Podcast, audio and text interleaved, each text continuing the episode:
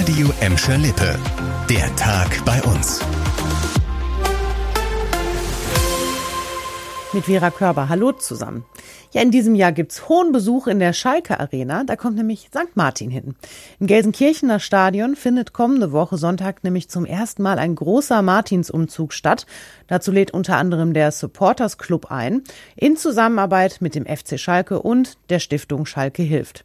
Um 16 Uhr wird das Tor am Eingang West geöffnet. Natalie von den Supporters hat uns schon mal erzählt, was die Besucher nächste Woche Sonntag erwartet. Es geht ganz klassisch los, wie es wie man es halt kennt vom St. Martins Umzug. Also mit Ross und Reiter und Laternen und Gesang und ein St. Martins Brezel und ein warmen Kakao gibt's auch noch. Wir werden ja dann auch in die Arena reinziehen und dann gehört das Steigerlied dann auch dazu. Und wir haben das Ganze eben unter einer Spendenaktion gestellt. Also die Kinder, die dann kommen, sollen dann eben auch nach Möglichkeit Kleidung spenden, die dann eben anderen Kindern zugutekommen, eben so wie es St. Martin auch gemacht hat mit der Mantelteilung.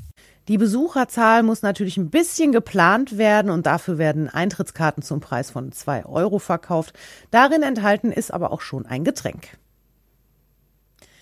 Und wieder mal sind Betrüger mit einer neuen Abzockmasche unterwegs. Davor warnt jetzt die Gelsenkirchener Verbraucherzentrale. Ein vermeintliches Inkasso-Unternehmen versucht im Moment Geld für angebliche Glücksspielabos einzutreiben. Dazu fordern die Betrüger dann die Erteilung eines Lastschriftmandats über 272 Euro und drohen mit Zwangsvollstreckung oder auch Pfändung bei Nichtzahlung.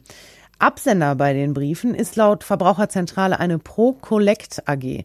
Die Masche tritt zwar landesweit auf, mittlerweile melden sich aber auch immer mehr Gelsenkirchner, die davon betroffen sind. Wenn ihr so einen Brief der Pro-Collect AG bekommt, wendet euch am besten sofort an die Polizei. Das war ein ziemlich kurzes Vergnügen für alle, die mal schnell vom Bottrop nach Norderney oder Jüst fliegen wollten. Nach nur einer Saison stellt der Meerexpress nämlich seine Flüge zu den Nordseeinseln ein. Der Grund, es ist schlichtweg zu teuer. Die Betreiber kapitulieren vor den steigenden Spritpreisen. So könnten keine fairen und gewinnbringenden Flugpreise angeboten werden, heißt es auf der Homepage. Alle Tickets, die jetzt schon für 2022 gebucht sind, werden erstattet. Ende März war die erste Cessna vom Flugplatz Schwarze Heide in Kirchhellen in Richtung Norderney gestartet und an Bord gab es neun Plätze.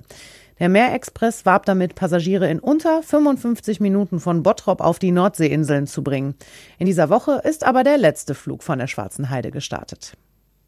Das war der Tag bei uns im Radio und als Podcast. Aktuelle Nachrichten aus Gladbeck, Bottrop und Gelsenkirchen gibt es jederzeit auf radio und in unserer App.